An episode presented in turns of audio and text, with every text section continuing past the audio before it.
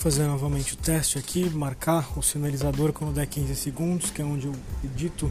Esse aplicativo não edita durante a gravação, edita tudo depois.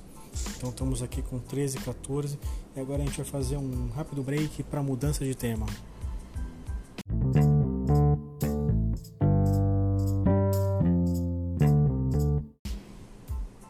E aí depois você continua normal, falando, a vida segue e vai ter um barulhinho aí de finalização de, de gravação.